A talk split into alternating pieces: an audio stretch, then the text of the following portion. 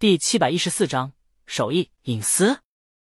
店主让画家这么一插嘴，心里还挺过意不去的。他决定悄悄的往江阳的卡里充上一百，以表歉意，顺便再给店里拉拉客。江阳估计做梦都想不到，这卡消费着消费着，竟然钱变多了。对了，店主记起来，他现在可以追上去，把本子还了呀。于是，他把本子一合，我去还给他。不等好学生妈妈对他吃独食的行为表达不忿，店主已经轻盈的跑出去了。然而，江阳不在四合院，他从咖啡馆出来就坐公交车回去了。店主气喘吁吁的站定，望着锁着的院门，叉着腰喘息一会儿以后，转身往回走，然后记起来他店里现在没人了，只能又快步回到店里。店里，好学生妈妈他们还在，在聊本子的事儿，顺便帮店主看店。在店主进来以后，干脆面妈妈还招呼店主：“快，这位客人要一杯咖啡。”哦哦，店主赶紧去做。好学生妈妈见笔记本拿回来了，就知道他没追上江阳。干脆面妈妈还想看看，好学生妈妈拦住了他。这会儿。他已经冷静下来了，这窥探别人隐私还真不是好的行为。凡事都用底线，追星也得有底线，不能学他家的猪蹄子，暧昧过度，无底线，无原则，乐在其中，还特会给自己找借口。他想到这儿，朝她老公翻了个白眼。画家，好忐忑。在店主为客人做了咖啡以后，他们再次看着笔记本，拿起了主意。最后。店主决定妥善放好，等江阳发现本子不见了回来找，或者明天去四合院还给他也行。好学生妈妈他们点了点头，然后他们等了一会儿，确定江阳这孙子是真没发现本子丢了，就溜达着回家了。咖啡店安静下来，店主心却暖暖的。他这店还是头一次有这么些客人聚在一起，热心的聊一些事儿。小时候，他看过一个情景喜剧，以咖啡馆为中心，几个朋友天天聚在一起，发生了许多啼笑皆非但又温馨有爱的事儿，让整天被锁在家的店主觉得有这样一个地方，有这么一群朋友，有这么一种不孤单、充满有爱和乐趣的生活，真好啊！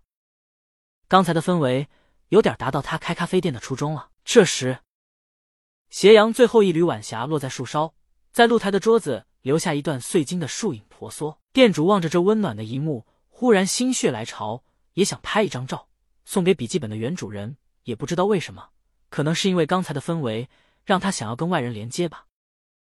而这世上，对于一个社恐却又渴望有朋友的人而言，还有比即兴创建连接更容易的事儿吗？他想到这儿，拿出拍立得。这拍立得还是他期待拍下咖啡馆美好瞬间，然后贴在咖啡馆的墙上买的，一直没用上。现在终于派上用场了。他举起相机，对准露台江阳坐过的桌子，但觉得镜头里缺少一些东西。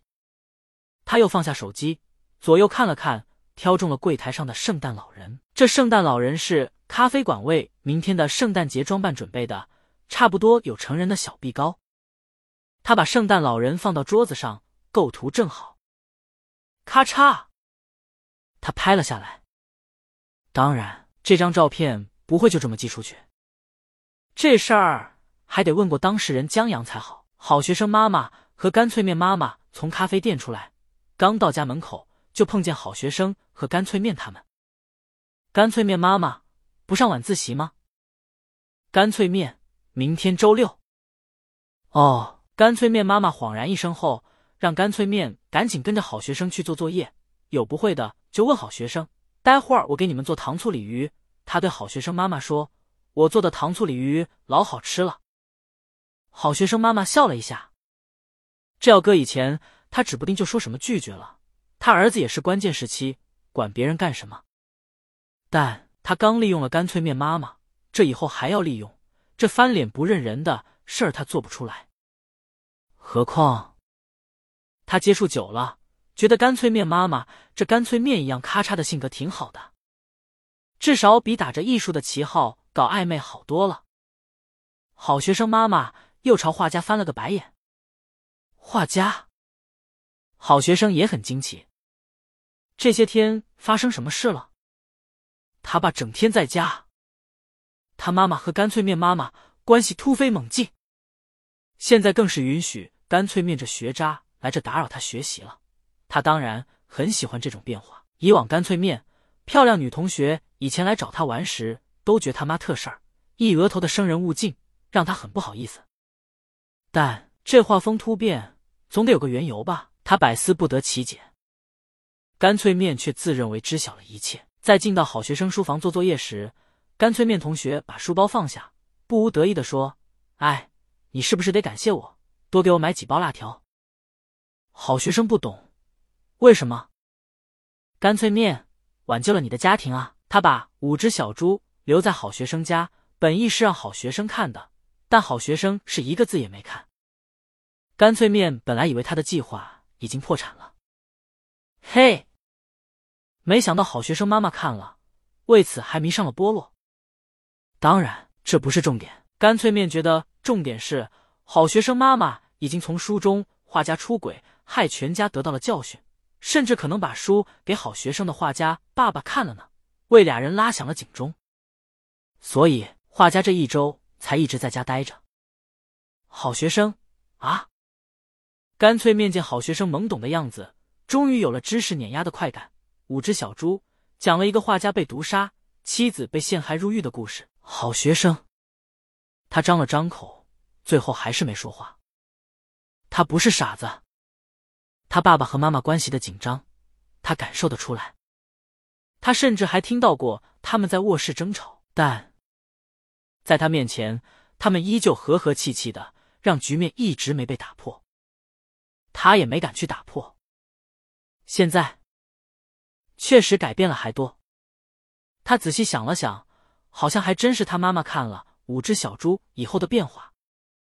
他记得很清楚，因为那天看了五只小猪以后，他妈妈出去买书了，回来的时候他爸爸跟着回来了，手里还提着不少江阳的小说。难道就是看了那本书以后，两人谈过了？好学生有点不可思议。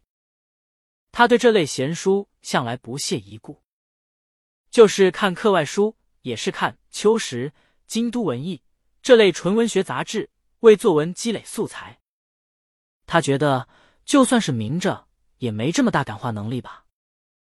就在这时，门推开了，好学生妈妈端着一个果盘走进来，放在他们书桌上以后，就拿了一本书坐在了旁边，用意很明显：好好写作业和学习，别整有的没的。他在旁边监督呢。两人共用一张书桌。写起了作业。不过，这周双休有大把的时间可以写作业，干脆面没紧迫感，所以作业写起来磨磨蹭蹭。好学生写的却很快，他用了不到半个小时就做完了，然后拿起刚买的《京都文艺》看起来。在磨蹭的干脆面眼珠子转了转，探头看过来，好学生正在看一篇有意思的文章。文章开始写了几个特有趣的和尚，平时吃斋。过年除外的老和尚，擅长算账大方丈，有老婆的二和尚，很多情人的三和尚。好学生正看得津津有味呢，一个头探过来，他忍不住做你的作业。正在看书的好学生妈妈也抬起头，做你自己的作业。